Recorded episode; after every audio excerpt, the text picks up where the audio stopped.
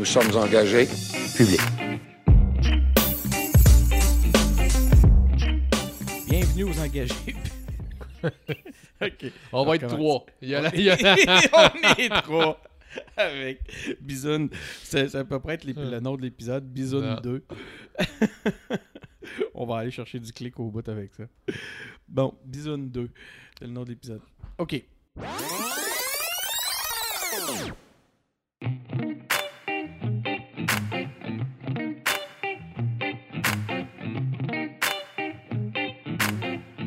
Nous sommes engagés. Public. Bienvenue aux engagés publics. Ce soir, aux engagés publics, c'est Denis Martel qui est au micro. Je serai votre animateur. Euh, je suis en compagnie de Benoît Tardy. Salut Benoît. Salut. On n'est pas tout à fait seulement deux ce soir. Non, on a un chat qui veut vraiment participer aux engagés publics. on a, on a la, ma chatte Bisoune qui est pas mal, euh, pas mal impliquée comme ça. Là. Elle cherche à, à- à- on dirait qu'elle est à la recherche d'amour, pas pire. Cette semaine, on a une- il y a eu beaucoup d'actualités dans la politique. Euh, il y a eu le- le- le- la partielle dans Jean Talon qui a attiré notre attention. On est les deux de la capitale nationale, donc euh, ça nous a interpellés particulièrement.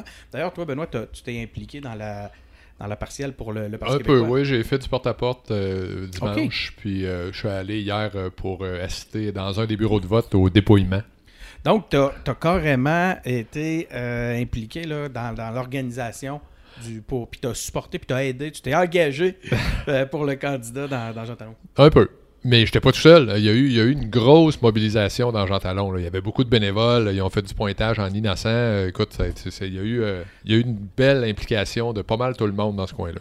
Mais tu auras l'occasion de nous en parler tantôt, puis tu nous diras, entre autres, si ça, si, si ça a apparu sur les résultats. Ça, c'est une autre histoire. Pas tellement. Il y a eu euh, aussi, en parallèle de tout ça, la conférence des premiers ministres à Toronto. Euh, on a vu que le nucléaire était l'élément qui allait, euh, qui faire qu'on est bien certain qu'au moins trois provinces canadiennes n'allaient pas acheter l'électricité euh, du Québec. Et on sait maintenant que la contestation de la loi 21 se fera dans une impartialité la plus complète.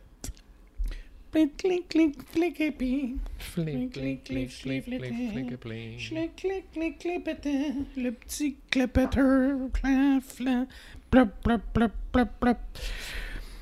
Donc, oui, cette semaine, on vous invite à retourner voir dans nos vieilles entrevues. C'est pas si vieux que ça. hein. On, vous invite à aller réécouter Joël Boutin, qui est la, nouvelle euh, députée de Jean Talon, que j'avais eu la chance d'interviewer dans le cadre de ma tournée auprès des différents candidats dans, Jean Talon pendant la, campagne.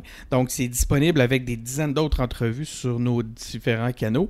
Euh, sinon, ben justement, si on la regarde, cette, élection-là, ben les résultats sont quand même euh, euh, sont, surprenants pour certains.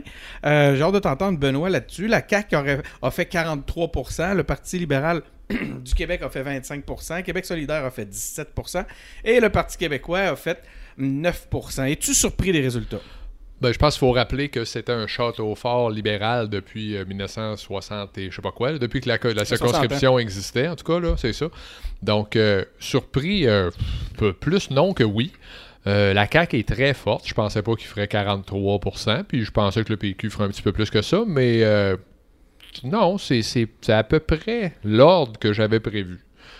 Les, les, euh, quand tu disais que tu t'attendais à ce que le PQ fasse plus, moi j'avais entendu de, de mes autres, euh, de mes nombreux contacts au Parti québécois que les- le- au Parti québécois on espérait faire des meilleurs résultats. On avait même annoncé, on a laissé planer même une victoire à un moment donné.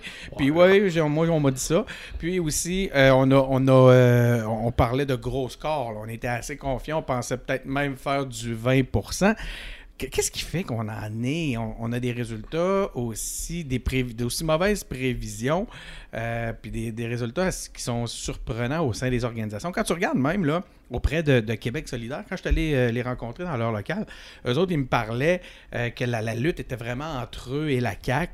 Euh, puis pour eux autres, c'était évident. Puis c'est. Ils sont quand on- 35 points derrière, là. Tu sais, il faut juste... ben, c'est ça, quand tu 25, regardes 25. le résultat, 25, mais c'est quand même énorme. Non. Quand tu regardes, ils sont même loin des libéraux, ou ce qui, qui disaient qu'ils étaient devant les libéraux. Puis même quand je leur disais, le vieux fond de rouge, je vais pas avoir un, euh, va pas faire son avoir son impact, va pas avoir son effet.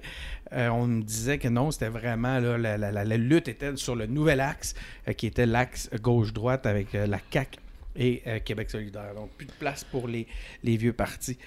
Moi, ce que, ce que je trouve plate dans un contexte comme celui-là, c'est les... J'appelle ça de la vieille façon de militer, de la vieille façon de faire des campagnes. Comme si les, les partis ont ça, cette espèce de politique-là, cette façon-là de faire. Je l'ai vécu de l'intérieur, où on, on- on annonce des espèces de gros scores-là, on cache l'information, euh, on la contrôle, en tout cas minimum, pour garder les troupes motivées. C'est la raison qu'on donne dans ce contexte-là. On dit qu'on veut garder les troupes motivées. Moi, je pense qu'il y a plus que ça. Ça se pourrait-tu, Benoît, que les outils de pointage ne soient pas tout à fait appropriés à, la réalité actuelle? Ben, moi, je suis rendu à penser ça parce que, justement, je l'ai dit tantôt en introduction, euh, il y a eu. Ça a super bien marché la façon habituelle de faire de la politique avec le pointage, le porte-à-porte. On rencontre les gens, on, on met des accroches-portes. On fait, on fait les affaires comme, comme ils se faisaient avant. Puis. Ça, ça a super bien marché. Il y avait des bénévoles au bout, tout le monde était de bonne humeur, les scores étaient corrects. Tu disais que l'esprit dans, dans le local électoral était très bon. Ah non, non, tout le monde était super content, tout le monde était de bonne humeur, tout le monde, ça allait bien. Il disait que le porte-à-porte, parce qu'il faut se rappeler aussi qu'on est dans la région de capitale nationale, là, des gens qui... euh, Le, le PQ qui est mal reçu, là, le monde est assez habitué à ça, là, puis apparemment que c'était pas comme ça dans les, dans, que ça se passait, puis c'est, c'est un peu... Genre, moi aussi, genre, je, je critique les outils. là. Je pense qu'il y a eu une... Ça se peut pas, là. Il y a eu des chiffres là, qui sont sortis. Là, quand tu ils, ont pointé, ils ont pointé, je sais pas combien de sympathisants. Euh, Là-dessus, il y en a eu deux tiers qui sont sortis. Puis il y a eu à peu près ce nombre de votes-là. là. Donc, ça a comme pas de bon sens. c'est comme si de tous ceux qui n'avaient pas été pointés, il n'y avait personne qui avait voté pour le PQ. Là. Ça, ça, il, y a, y une manière, dans, le- dans le calcul, il s'est passé quelque chose là, qui n'a pas de bon sens. là. Je sais que l'impact des, des lignes cellulaires aujourd'hui euh, est, est assez important sur ces espèces de calculs-là, sur ces prévisions-là. Mais ça se pourrait. Je sais aussi que le Parti québécois a fait des choix dans les dernières années au point de vue des outils de pointage qui, le- qui le- qui les dessert peut-être aujourd'hui. Je ne sais pas qu'est-ce qu'il y en est. Tu sais, des outils, par exemple, mobiles, euh, qui, qui, euh, qui leur permettent de garder leur pointage à jour euh, plus rapidement, que ce soit directement porte-à-porte ou directement lorsqu'ils sont au téléphone, ou même directement lors du jour, lorsque les feuilles de, sont transmises, les feuilles de vote sont transmises dans les, le jour du vote, ben, est-ce qu'il faut encore que ces feuilles-là soient transmises physiquement jusqu'au local électoral ou ça peut être euh, ça peut être rentré directement dans Ben, les- au PQ, le- et au PQ, il y a quelqu'un, il y avait un runner, là, il y avait quelqu'un qui ramassait, qui, avait, qui ramassait les feuilles. Dans Mais les autres ça, partis, dans les autres T'as partis, plus ça, des honneurs. plusieurs partis ne les ramassaient pas. Puis, euh, il y a- mais il y, avait deux partis qui ramassaient. Les libéraux puis les péquistes les ramassaient. C'était quand même intéressant. Ah, ouais. hein. Puis euh, Québec solidaire puis la CAQ, eux, il y avait deux personnes sur place qui restent, qui ont passé la journée dans le bureau. Puis au fur et à mesure, ils rentraient les électeurs qui avaient voté. Les électeurs qui avaient voté. Puis, Puis c'est euh, quoi exactement ce bureau-là que tu parles? Toi, tu étais là parce que tu avais cette position-là d'observateur. Pour- j'ai assisté au dépouillement des votes. C'est ça. Je suis arrivé là vers- du Parti québécois Voilà. dans le, pour le dépouillement des votes. pour un, des bureaux de. Un des. Il y avait 17, 14 ou 17 bureaux. Là. Ce que tu nous confirmes, c'est que la CAQ et Québec solidaire avaient quelqu'un sur place qui pouvait faire la saisie des électeurs ayant voté directement avec une plateforme mobile, alors que les deux vieux partis, il y avait un runner qu'on appelle. Ouais. Donc quelqu'un qui prend les feuilles, puis Qui qui les- part avec son char, puis qui s'en va les porter au... au, euh, Des fois, il y a des maisons, là, je sais pas. Des, fois, il y a des maisons où les gens vont faire ça, où il y a le local électoral qui, est- qui est utilisé pour faire ce- cette C'est opération-là aussi. intéressant, ça. hein. Au-delà du, du fait que de, de la distinction et de la différence qu'on voit entre les, les, les, les- les quatre parties, ben, c'est intéressant même de démystifier cette façon-là de faire pour les, euh, les auditeurs. Euh, ben, tu vois qu'il y a peut-être de quoi te casser, là, justement, par rapport à ça. Puis je serais curieux de oui. savoir ce que, la, ce que le- le- les prédictions des libéraux leur disaient, justement, par rapport aux résultats qu'ils ont reçus, juste pour vraiment Ouais. vérifier. Cela dit, à ce moment-là, qu'est-ce qui explique l'écart dans les résultats de Québec solidaire. Tu sais, Québec solidaire qui nous disait, qui était très, très, très positif, qui nous disait que ça allait jouer contre eux, qui finalement ont été ont plutôt déçus, sont eux-mêmes déçus. Tu sais, on- Ben, moi, je pense qu'il y a à peu près juste la CAQ qui peut être content de, ce- de ces résultats-là, là, parce que les autres, ça. Québec, Ben, solidaire, avec 42%. Québec solidaire ont fait moins que à l'élection générale. 43. Euh, les libéraux, évidemment, ils ont perdu un château fort. là. C'est sûr qu'ils ne la- peuvent pas être contents. Jamais.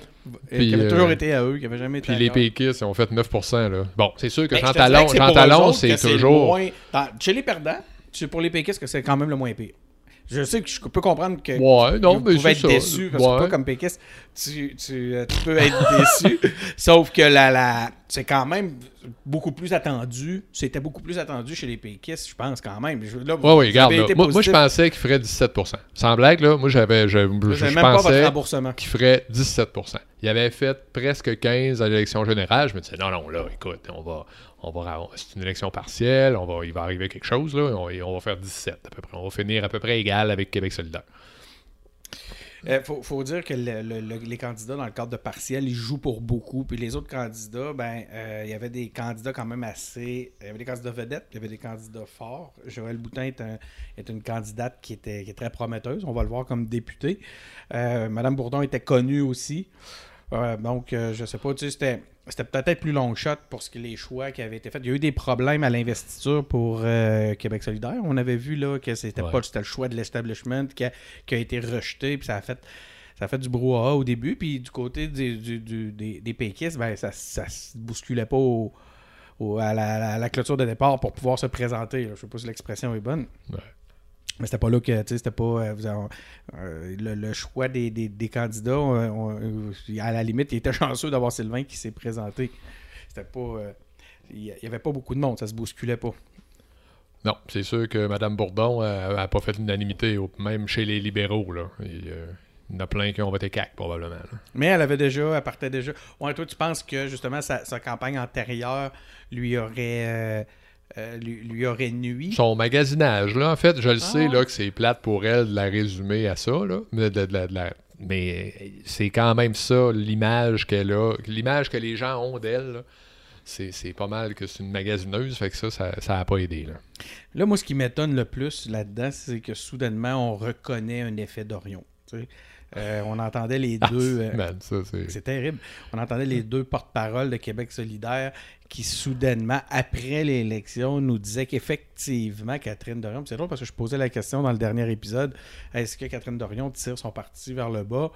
Euh, tout le monde avait son idée là-dessus. Si on avait posé la question à nos aux deux porte-paroles solidaires la semaine passée, probablement qu'ils nous auraient dit. Puis c'est ça que je trouve plate, que je déplore, moi, dans ces- dans cette façon-là de faire la politique. C'est non, non, au contraire, on entend parler d'elle de façon positive. Mais là, soudainement, après l'élection, on, avoue là, que la, controverse des photos d'Halloween et du coton ouaté de Catherine Dorion ont pu avoir un impact.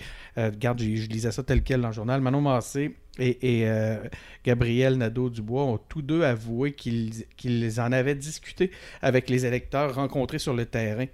Ça, en Ah. anglais, ils disent la lancer en dessous de l'autobus. Donc, moi, j'ai l'impression que là, ils sont en train de lancer Catherine Dorion en dessous de l'autobus. Penses-tu que c'est un signe de chicane éventuelle, chicane à, à venir au- chez Québec solidaire? Euh, on verra, mais c'est sûr que là, c'est pas, pas, des- pas de l'amour, là, beaucoup, là. En tout cas, si j'étais à sa place, moi, je serais plutôt... Je demanderais des explications. Je serais plutôt frustré d'entendre les deux porte-paroles faire ce constat-là d'une façon... Le lendemain de le l'élection. lendemain, tu sais, Ah il n'y a même pas le temps d'en parler en- entre eux.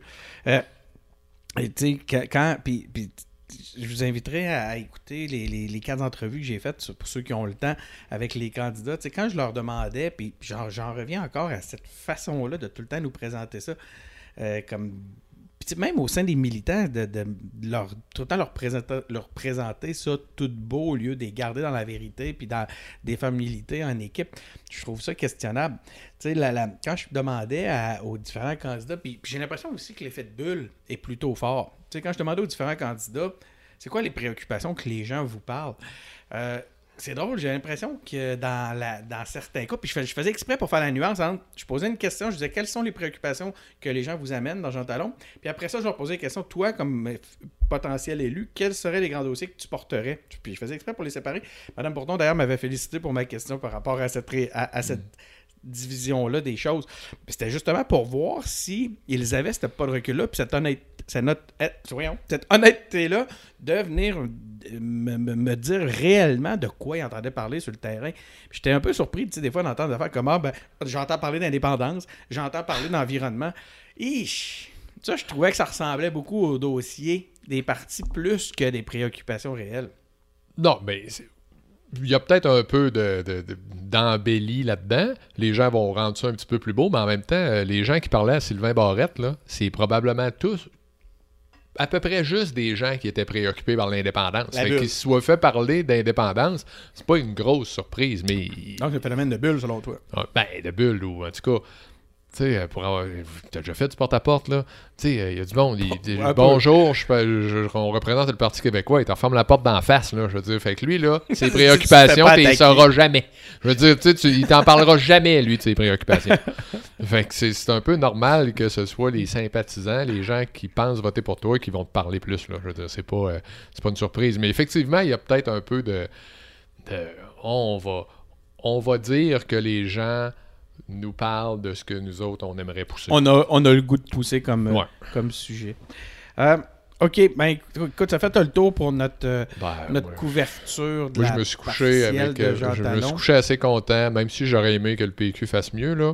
Je me suis couché assez content que ce soit pas un libéral qui était député de Jean Talon. Je pense qu'on peut quand même se... on peut se réjouir un peu Ouais. que le... le, le- le- Le seul député à l'est Là, il y en a plus, là. Saint-Laurent, genre, là. Ça, je pense que, Ça, à la ça, limite, je te dirais que c'est- c'est la grosse nouvelle, hein, de toute cette histoire-là, finalement. La, la grosse nouvelle, Ouais. c'est que le Parti libéral n'a plus de candidats dans, à l'est de Montréal. Ouais. C'est incroyable. Ah, C'est écoute, incroyable. C'est- dire, quand tu regardes leur, leur actualité puis la façon dont ils traitent justement tout ce qui n'est pas Montréal, on l'a vu la semaine passée avec le, supposément C'est intéressant cette discussion-là, hein? Ben, c'est intéressant que là, c'est pas drôle que Dominique Anglade, ça marche pas parce que.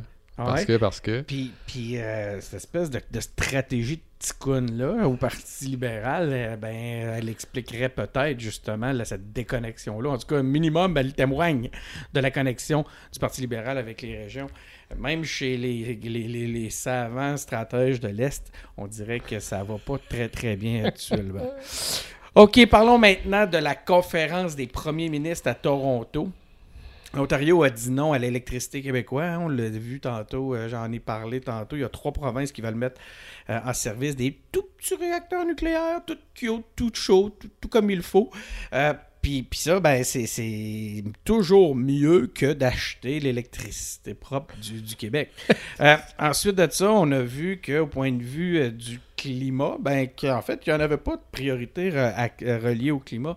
Les quatre priorités que les provinces se sont données étaient complètement ailleurs. On a d'ailleurs vu, entendu plusieurs plaidoyers des premiers ministres pour exporter le pétrole et le gaz naturel du Canada à l'étranger.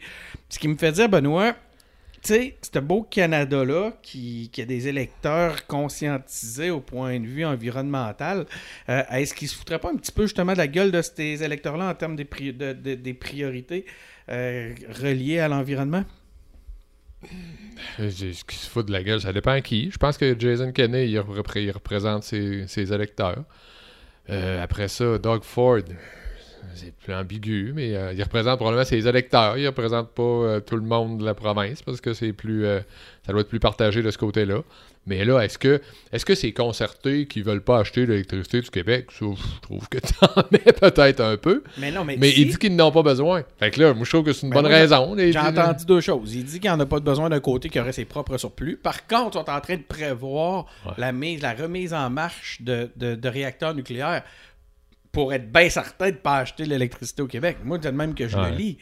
Mais C'est ma lecture, puis tu as raison de le souligner, c'est que ça reste ma lecture, mais quand même, dans un contexte, puis, puis c'est pour ça que je fais le lien avec le Canada, dans un contexte où le- l'environnement est supposé être un des éléments majeurs, une des priorités qui, qui a inf- qui- qui aurait même influencé la dernière élection fédérale, ben là, on se retrouve dans un pays qui, fragmenté en ses, en ses différentes provinces, euh, fait émerger ou sou- fait- soulève ses réelles, ses réelles préoccupations. Puis les préoccupations environnementales ne semblent pas assez fortes pour qu'on passe par-dessus cette espèce de, politique interne provinciale là, pour chacun. Tu sais, on voyait là. Ce que disait, c'est un autre truc que je lisais tantôt, le gouvernement ontarien a fait savoir qu'il préférait investir dans son expertise nucléaire et les emplois que vont créer ces chantiers. Sais, Euh, Ouais. je le comprends, puis je pas, puis, ça me fait rire parce que je, je nous ramène juste au discours de Legault par rapport à l'hydroélectricité quand il y a des gens qui contestent, on voyait entre autres avec J'aime Hydro, qui contestent la, la- le, besoin de créer des, euh, des, des- des barrages hydroélectriques, d'arnacher des rivières. Euh, ce que c'est, pratiquement la même chose que nous disait Legault. Il disait qu'il fallait qu'il préférait investir dans notre expertise, qu'il faut, qu'il faut préserver notre expertise. Ouais. Ça me fait quand même poser la question. Ça se pourrait-tu que les préoccupations environnementales, en réalité, là, Ah, ça se peut si très bien. ça. Ça se peut très bien qu'il y ait un paquet de Canadiens qui sont pas si préoccupés par l'environnement que ça. Ça, ça se peut bien. Puis, écoute, moi, je rejette pas la possibilité que Doug Ford ne se sente pas spécialement disposé à aider le Québec à vendre ses surplus, à, écouler Hein? ses surplus. Non, non, je suis capable d'envisager ça. Des fois, qu'on aurait moins de péréquation. aussi, ça d'ailleurs, c'est une des priorités, c'est un des enjeux qui ressortait comme étant beaucoup plus fort que bien d'autres affaires. C'est cette, cette possibilité-là, ce besoin-là de, de- de renégocier la péréquation soudainement. C'est l'Alberta qui, qui- qui soulève le point. Euh, c'est, euh, je trouve ça très, très, très révélateur. Elle disait d'ailleurs qu'elle allait inviter Justin Trudeau à leur table. J'ai bien hâte de, de voir qu'est-ce que ça va donner. Chose certaine, chose certaine, quand euh, je vois que, que, que des, des, des, des, des- citations ou des j'entends Doug Ford dire des choses comme bien sûr euh, François Legault a essayé de me vendre de l'énergie toute la soirée.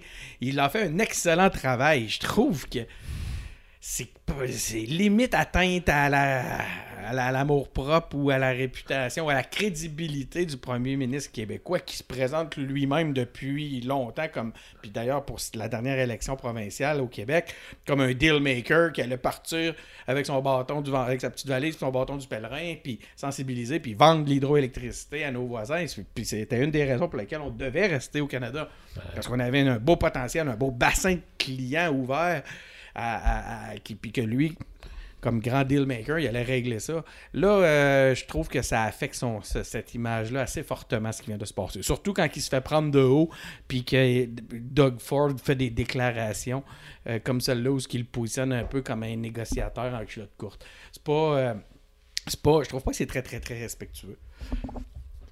Comment ça s'appelait? C'est pas la deuxième fois que, que Legault se fait dire non pour vendre de l'électricité. L'autre de- L'autre premier ministre n'avait pas dit la même chose, tu sais, là. Euh, il était revenu puis il avait dit Oh oui, elle m'a dit qu'elle m'achèterait de l'électricité. Puis l'autre, il avait dit non, non. c'est finalement. avant, avant Doug Ford? Avant Doug Ford. Comment ça s'appelait donc? je sais pas. C'est une Euh, libérale, elle été Oui, la libérale qui était assez. euh, ça, a mal fini son affaire. Donc, y avait-tu d'autres éléments qui avaient attiré ton attention? Ben, en fait, moi, par rapport à ça, c'est que je pense que le vrai problème du On pourra reparler du nucléaire, là. Ça, moi, je suis pas complètement fermé à l'idée, là, mais c'est parce que euh, le nucléaire des années 60, là, peut-être qu'on pourrait passer à d'autres choses. là. Il y aurait probablement moyen de gérer ça autrement, le nucléaire. Euh, Il y a Bill Gates, entre autres, là, qui, qui essaye de brasser quelque chose avec euh, d'autres choses. Euh, non, non, mais. Précis comme Tu comprends? Non, non, mais Bill Gates s'est Ouais, lancé, ouais. ça s'appelle Terra Power, je pense, c'est une patente de même, sa, sa business. Puis lui, c'est du nucléaire, mais pas du nucléaire comme on le fait maintenant, là, tu sais. Donc, euh, Pas T'sais- comme pas le nucléaire de Tchernobyl. peut-être qu'on pourrait. Peut-être qu'il y a lieu de revisiter le nucléaire, là, ça. je- Peut-être, mais pas brasser du vieux Ré- nucléaire juste pour pas acheter vieilles. de l'électricité Mais du je Québec. trouve que ça ressemble à ça.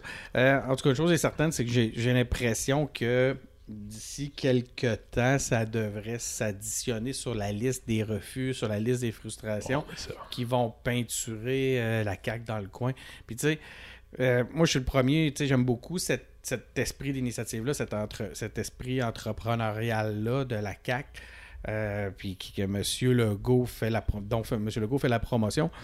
Mais j'ai l'impression qu'il se retrouve quand on face à ces. Puis, comprenons-nous bien, ce sont les, réactions de nos voisins que je conteste, que je dénonce dans ce contexte-là. Euh, c'est difficile de, de- de penser que tout ça est négocié de, de bonne foi là, quand tu connais tout le contexte dans lequel c'est fait.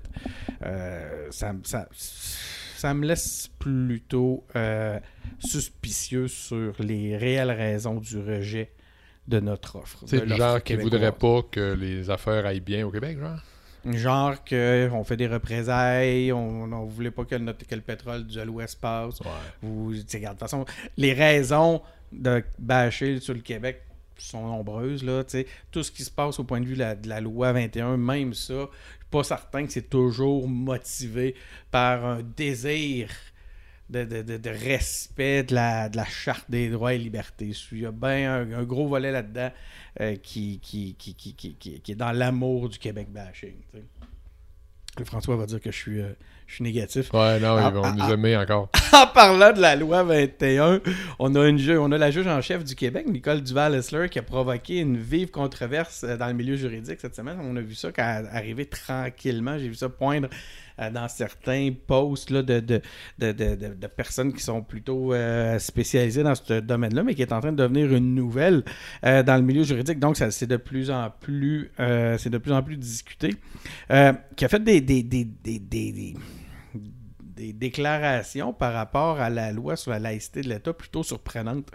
Euh, elle a dit qui a le puis elle- c'est une telle quelle. elle a dit qui a le plus à perdre? Les allergies visuelles de certaines personnes ou le fait que des enseignants perdent le droit de s'engager euh, de s'engager dans le travail de leur choix? Donc je veux pas ici questionner le fond. Je sais pas cette question-là de, la, de Madame la juge que j'ai envie de répondre. Moi, ce que je me demande, c'est est-ce qu'on est euh, en droit de pouvoir s'attendre à l'impartialité que, que la démarche mérite quand que la juge en chef nous dit ça, avant même que la démarche soit commencée. Euh, même M. Legault, François Legault, déclaré- s'est déclaré préoccupé par la teneur des affirmations faites par la, la magistrate. Toi, Benoît, as-tu été choqué par les propos de la juge? Es-tu inquiet pour Ben, l'impartialité Je suis de la certainement démarche? un peu inquiet pour l'impartialité. Ben, l'impartialité de la, de la démarche, tu sais, c'est que tout le monde va dire c'est l'apparence d'impartialité Ouais. c'est aussi important que l'impartialité. Donc là, l'apparence, c'est n'a pris un bon coup l'apparence. Mais c'est pas cet c'est pas ça. Moi, c'est pas cet extrait-là qui me dérange le plus. Moi, c'est que c'est quand elle dit que. euh, quand elle suggère à la poursuite d'utiliser Mhm. l'article, l'article 28 plutôt que l'article 33, alors que euh, ils- c'est pas ça. Ils sont pas en train de débattre de l'article 28. Ils présentent. ils- ils- donc, tu sais, faire une analogie bizarre, là, c'est que quand tu vas en reprise vidéo pour savoir si le but est bon, là, l'arbitre, il retourne pas au banc pour dire Hey, mais il faudrait que tu regardes s'il n'y a pas un hors-jeu à ligne bleue. Tu sais, je veux dire, ça, ça marche pas. Ça, tu peux pas faire ça de même. Donc, c'est là, je pense, que son, le- le- le- l'impartialité, elle n'a pas l'air impartiale. Elle a l'air d'avoir un parti pris en, en essayant d'aider les gens à. Gagner leur, leur cause. Alors qu'elle est supposée loi être là 21. juste pour voir si le juge avant a, a manqué quelque chose. là. C'est incroyable. Euh, ça serait le fun qu'on invite Guillaume Rousseau euh, à notre micro pour Ouais. qu'il vienne nous parler de ça. Hein? Ça serait euh, pas pire, un, un- spécialiste assez compétent pour venir euh, nous éclairer sur toutes les, les dérives de, de ce dossier-là. Y a-tu autre chose, frère Benoît, que tu, avais, tu voulais. Ben, là, après ça, il y y a eu la- la- le clivage. Hein? T'as, t'as ceux qui s'opposent à la loi qui ont dit Bon, voyons donc, tout est bon, il n'y a rien là. Ah, quand c'est. Ok. Non, c'est ça. Puis regarde. Puis ceux qui sont en faveur de la loi, ben eux, ils ont grimpé dans les rideaux. Puis regarde, c'est, c'est encore une fois la super belle théorie du cross-check d'en face qui, Quand comme tu le bord. sais, veut que la faute soit beaucoup moins grave quand c'est un joueur de ton équipe qui la commet. Donc, euh, on, a, on a eu ça pas mal. là. Alors que dans un dossier comme celui-là, ben, en fait, c'est surtout c'est à partir du moment où ça, ça implique nos tribunaux, on veut de la. Ben, c'est ça. là. Après, la madame, elle peut bien. C'est sûr qu'à l'entour de la dinde à Noël, là, elle peut bien dire ce qu'elle veut, là, mais c'est que. Quand elle. Là, c'est parce que flatter le chat parler dans le micro, là, ça- Je fais signe à Benoît de parler dans le micro, puis la, la chatte est plutôt insistante pour avoir des, euh, des flatouilles. Donc, c'est ça. Euh, Quand, quand t'es quand t'es là pour juger de la, la- la valeur de l'appel, ben, il faudrait qu'elle s'en retienne un peu, là, je pense. Puis si l'idée, c'est de c'est l'impartialité ou l'apparence d'impartialité, considérant le- la quantité de gens qui ont été euh, surpris, choqués par euh, ces propos-là, je pense que l'apparence d'impartialité là, est assez, euh, est C'est- assez, il est est déjà, assez revolée. Il va falloir qu'elle se récuse. Hein? Ben, écoute, je, je suis loin d'être un juriste, là, je peux pas, mais Guillaume ça, regarde pas bien, en tout cas. Guillaume va venir nous raconter ça. Hey, je te remercie euh, beaucoup, euh, Benoît. C'était un épisode euh, court cette semaine, court mais efficace. On a couvert tous les points, on a amené nos différentes, nos propres commentaires et préoccupations, tout ça en flattant la, la, la, la chatte, la, bédaine de la bisoune qui, qui- qui est venue chercher des flatouilles. Donc, c'est tout pour, pour cette semaine. Abonnez-vous à notre balado sur Apple Podcast, sur Google Podcast, sur SoundCloud et sur Spotify. Suivez-nous sur, sur notre page Facebook, sur Twitter, sur YouTube et sur Instagram. Engagez-vous en visitant notre site web, engagé avec un S public avec un S.com. Et à la semaine prochaine.